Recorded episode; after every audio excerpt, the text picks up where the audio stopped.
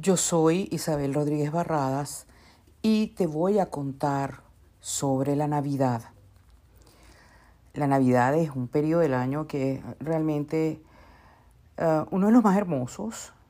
La Navidad nos permite sentirnos que podemos ser mejores personas, que tenemos por delante cosas por hacer que nos pueden permitir ser mejores.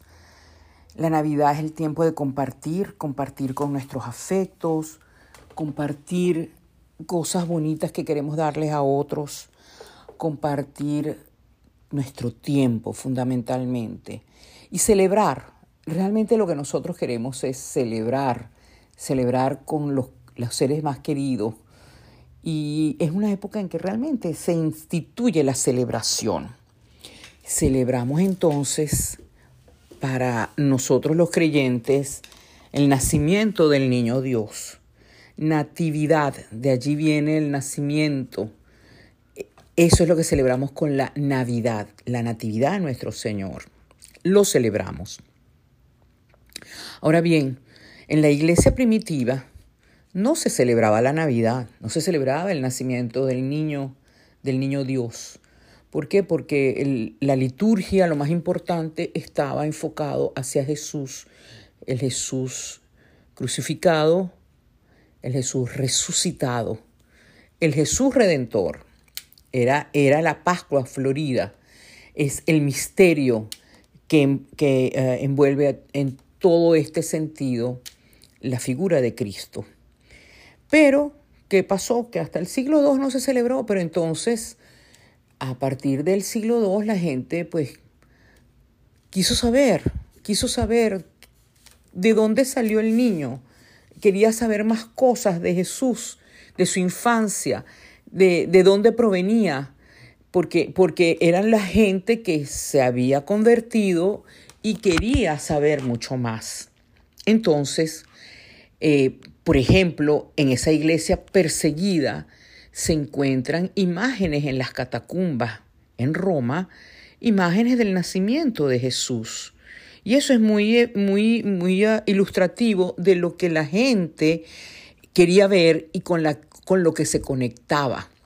Porque es el Jesús niño, el Dios que viene y se convierte en ser humano y, y, y comparte con seres humanos, igual que nosotros, por supuesto. Entonces, el nacimiento en, que no se celebraba, la gente empezó a buscar, a indagar, que quería celebrarlo. De hecho, la iglesia no instituye eh, la celebración del nacimiento del niño hasta el siglo IV de nuestra era. En el siglo IV, para el año 354 y 360, en el pontificado de Liberio, se toma como la fecha la noche del 24 para el 25, de modo que el 24 es Nochebuena y el 25 es la celebración de la Navidad. En la, en la antigüedad, las culturas agrarias, de donde viene precisamente la palabra pagano, pagano es de pagos, pagi, pagus pagi, que era el campesino, en las culturas agrarias, ¿cuál es el primer astro que se reverencia? El sol, el sol que da el calor, que permite la cosecha, que permite los ritmos de la agricultura y que tenía que ser homenajeado para que regresara. ¿Por qué? Porque el frío, el, ese, ese sol que no calienta, esa naturaleza que se ve despojada, los árboles se ven despojados de sus hojas, donde todo empieza como en un letargo y a morir lentamente porque no se puede trabajar la tierra. Entonces se reverencia al dios sol y por eso eh, el mismo, el mismo nombre del solsticio significa sol detenido. El 21 de diciembre el sol está detenido para dar entrada al invierno. Sin embargo, en la noche del sol, de la entrada del solsticio de invierno, que es el 21 de diciembre, la noche es la más larga de todas. Pero a partir de entonces se empieza a ser paulatinamente más corta, hasta llegar al solsticio del verano, en el que se celebra entonces el día más largo del año. Curiosamente, tanto en verano como invierno, se propiciaba esa presencia del sol, del sol con fogatas, fogatas que se realizan al aire libre. Entonces, ¿eso qué es lo que hace? Invitar a que el calor y la luz del sol sigan con nosotros y que permita la vida, que siga la vida. Por eso es que celebramos también.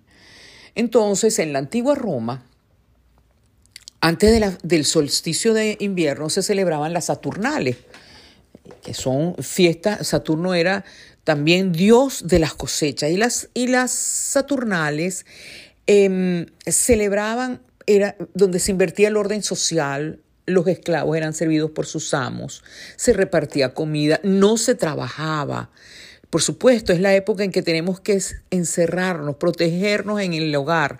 Y era propicio entonces para la celebración, para, darnos, para darse regalos, para comer juntos, para compartir. Y después entonces, para la venida del solsticio, se celebraba el sol invictus natalis, el nacimiento del sol invicto. El sol vuelve por sus fueros, a pesar de que está empezando el invierno, pero es la promesa de que el sol va a volver.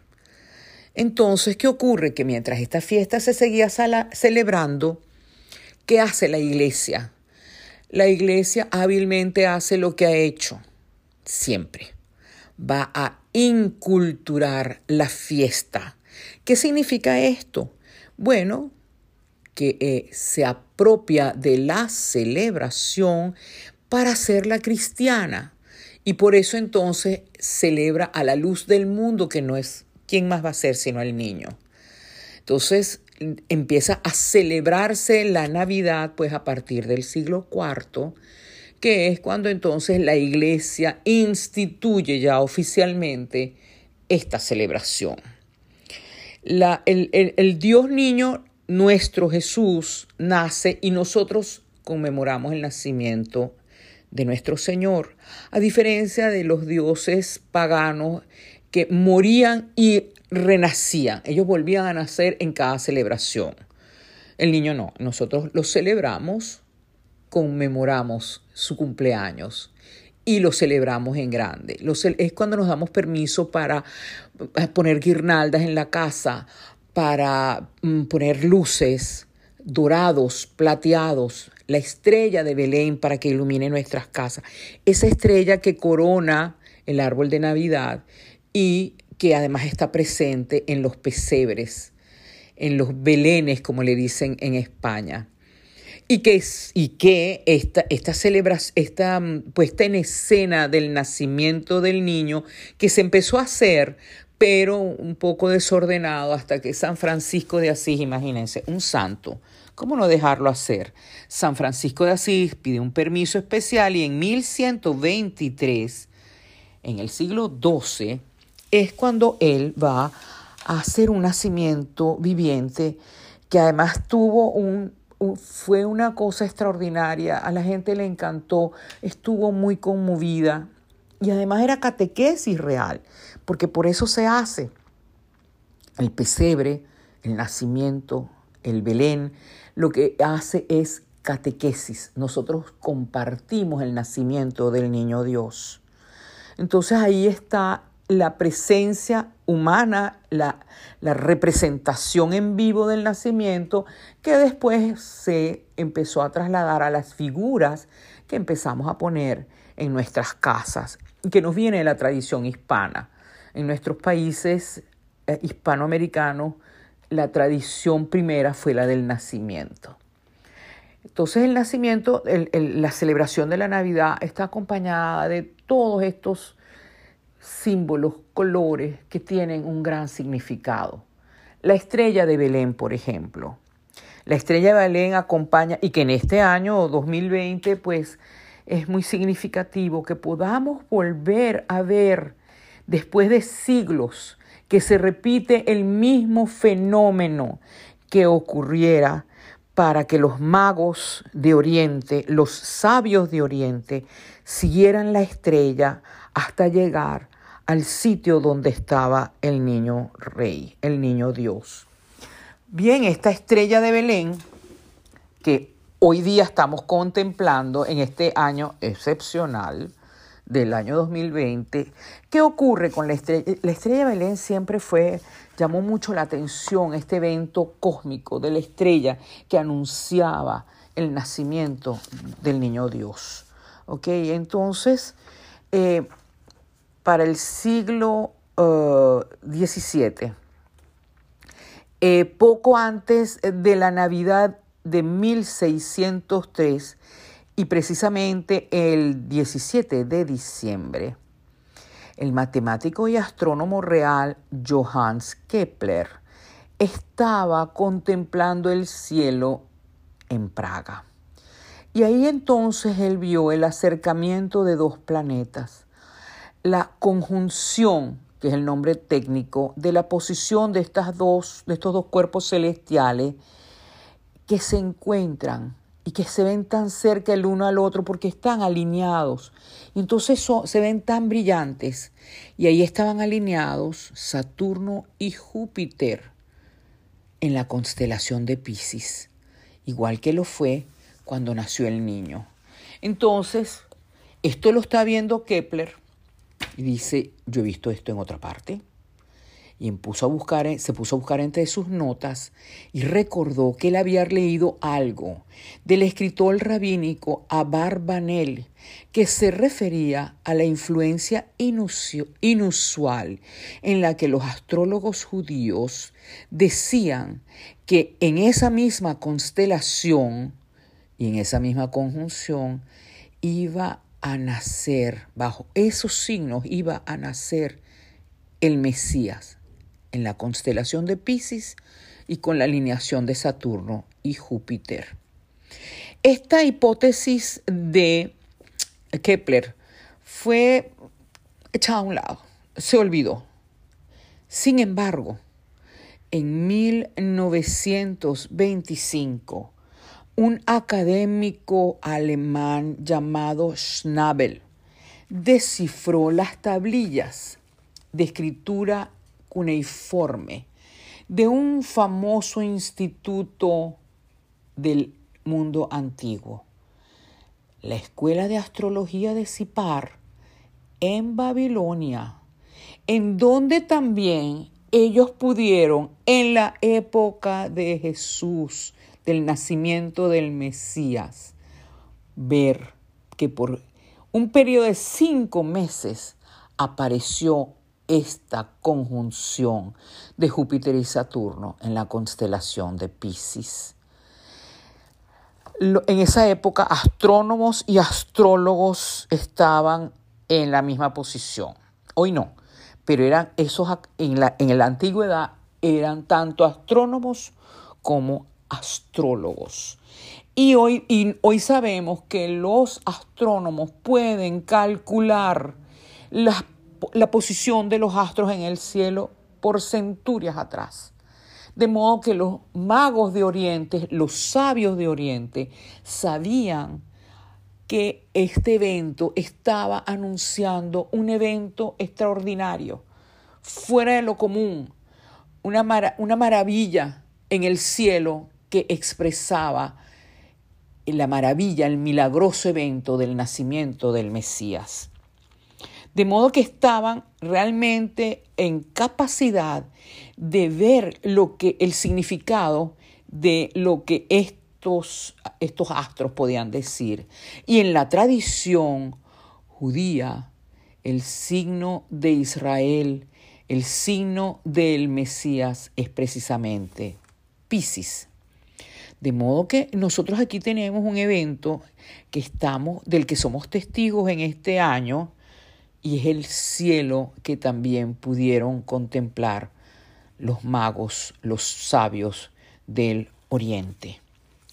Bueno, ya tenemos entonces la presencia de los sabios de Oriente, que son los reyes magos, y nosotros sabemos que ellos seguían aquella estrella, sabían a lo que venían, y entonces pasan por la corte de Herodes, le cuentan a lo que ellos vienen y Herodes dice, ¿qué está pasando aquí? Y le pregunta a sus, en la corte a sus sabios. Y los sabios entonces ratifican precisamente esto que les acabo de decir, que en, las, eh, había una, incluso no es solamente por la tradición astrológica, sino también por la tradición de las escrituras. De modo que cuando los magos no se regresan como lo deseaba el eh, Herodes para echarle el cuento donde estaba el niño, porque recibieron el anuncio del ángel, mira, no te devuelvas, no se devuelvan por ese camino, entonces es cuando Herodes decide ordenar la matanza de los niños, todos los niños menores de dos años. Yo siempre me pregunté qué pobrecito los niños, porque tienen que ser menores de dos años si el niño estaba recién nacido, porque nada más no los bebés. Qué cruel, ¿no? Pero uno lo piensa. Sin embargo, tenemos que tomar en cuenta que es probable que el niño ya haya sido un muchachito más crecido, no haya sido un bebé recién nacido cuando los reyes fueron a, a honrarle puesto que mm, en las mismas escrituras dice que María salió de la casa para recibirlos. Entonces los reyes se presentan con los presentes, que se presentan con los presentes, se representan con los regalos que le llevan al niño. Llevan oro, incienso y mirra.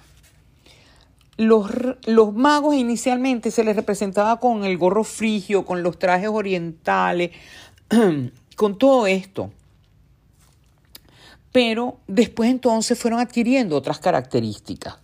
Incluso se definió el número, el número tres reyes magos. El número, los regalos que llevaban y los nombres. Y entonces se le empezó a representar a Baltasar como un joven, no lleva barba, a Melchor como un joven adulto, pues esto que lleva una barba, pero una barba oscura, y a Gaspar, que ya es una persona entrada en años, canoso, con los pelos totalmente en blanco. Pero además se les representa con las características étnicas que los diferencian, pero que van a representar el, al mundo. El negro, el mediterráneo, el blanco. Gaspar, que es el mayor, lleva como regalo al niño el oro. El oro es el metal noble, el que no se oxida, el que no se corrompe, que permanece hermoso, intacto, brillante. El oro es para el rey. El oro representa eso, en la categoría de la realeza. El oro es para el rey, el niño rey. Melchor, que es el joven, el joven adulto, lleva el incienso y el incienso se enciende para que el humo aromático es ese olor particular que es del incienso, que se usa en los rituales todavía, se usa en los rituales de la tradición judía y de la cristiana. Ese humo que se eleva desde los altares hasta el cielo es entonces el incienso la manifestación de el sacerdote se elevan las oraciones y se elevan hacia el cielo. Baltasar es el más joven, es el joven adulto, el más joven de todos, el imberbe. Él lleva la mirra. Y la mirra es una resina fina, aromática, muy apreciada. Los Reyes Magos llevaban regalos muy apreciados, muy finos, muy costosos. No se podían presentar con cualquier cosa y muy simbólicos. La mirra era la resina que se empleaba para ungir a los muertos. De modo que ellos ya, en entregando esos regalos, estaban haciendo como la premonición, la profecía de lo que iba a ser Jesús. El rey, el sacerdote, el cordero, porque la mirra anunciaba su muerte. Y es interesante ver cómo entonces en las escrituras dice, y María guardaba todas estas cosas en su corazón. para aquella joven madre en, en aquel compromiso de ser la madre de Dios, pero que aquella criatura era también un bebé, era un niño que ella tenía que atender y presentarse estos regalos para aquel, aquella jovencísima persona que era su hijo. Era, era quizás bien complejo si nos ponemos en los, en los, en los zapatos de María viendo a su hijo, ¿no? Entonces los, los Reyes Magos llevan estos regalos, que además también indica por qué nos repartimos regalos en diciembre. Si se le dieron regalos al Niño Dios, nosotros también celebramos al Niño Dios a través de los presentes y, y lo que podemos compartir con aquellos que queremos compartir. Entonces, nosotros estamos frente a la celebración del de el nacimiento de Dios en esta fiesta de el Sol Invictus, que ha sido sustituida por la celebración del nacimiento de nuestro Señor. Aquel evento milagroso donde está la presencia de los Reyes Magos, de los pastores, los ángeles que anuncian que este niño va a nacer, que está con nosotros. Entonces, tenemos la estrella de Belén, tenemos el nacimiento, tenemos los Reyes Magos, y tenemos además todas estas, estas cosas que tienen que ver con eh, la estrella, que ponemos estrellas por todas partes, la iluminación que se hace, porque es el niño Dios, la luz del mundo. Entonces ponemos todas estas lucecitas brillantes que tenemos que eh, tener en casa, las velas, iluminamos con velas, iluminamos la corona de adviento, tenemos guirnaldas, tenemos todas estas cosas. En la, en la tradición del campesinado de la antigüedad de los paganos, cuando caían las hojas, se desnudaban los árboles, entonces, por magia simpática, se les ponían cintas, se le ponían adornos, algo que colgara para, para invocar la presencia de la verdura, de las hojas, del renacimiento, de la naturaleza. Entonces se vestían, se adornaban, em, estamos conectando, ¿verdad? Entonces por eso, y se le colgaban manzanas, la figura redonda que colgaba las manzanas para invitar a que volvieran los frutos, los piñones. Entonces los piñones que son esa fruta del pino que también es tan representativa de esta temporada, pero que nos habla de que estamos frente a una naturaleza que está viva. Entonces, por eso es que también viene la cultura eh, del pino, del pino adornado, el pino navideño. Esto, el pino nos viene del norte de Europa. El pino con eso, ese verde perenne que no se muere con el invierno. La hoja está allí presente. Entonces el pino se incorpora a la Navidad por esa tradición del norte. El pino entonces eterno, de hoja perenne, y su forma triangular evoca a la Santísima Trinidad. Y por eso la coronamos con, con una estrella. Entonces la adornamos con guirnaldas y la manzana entonces de, es sustituida por el exquisito trabajo de globos de cristal que permitían el ornato más permanente y además el reflejo de la luz en aquellos cristales tiene que haber sido una cosa hermosísima. ¿Cómo nos llega el árbol de Navidad? Bueno, a mi país Venezuela llega a nosotros a través de los estadounidenses que estaban en la industria petrolera, pero llega, ¿cómo llega a los Estados Unidos? A través de Inglaterra. ¿Y cómo llegó a Inglaterra?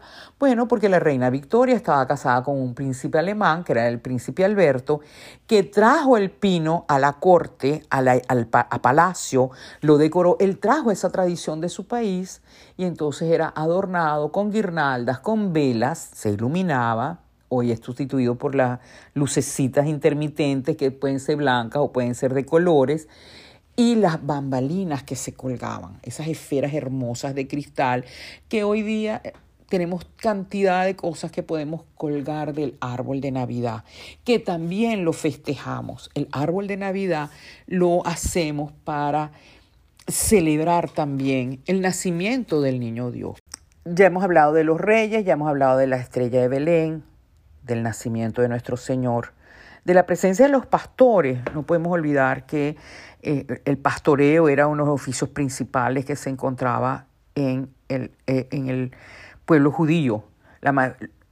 Contaba con reyes pastores. Entonces la presencia del pastor es fundamental y nos habla mucho de la conexión del pastor, el pastor eh, que es Jesús. En otra oportunidad les hablaré de una figura fundamental también de la Navidad como lo es San Nicolás. Muchas gracias y hasta la próxima.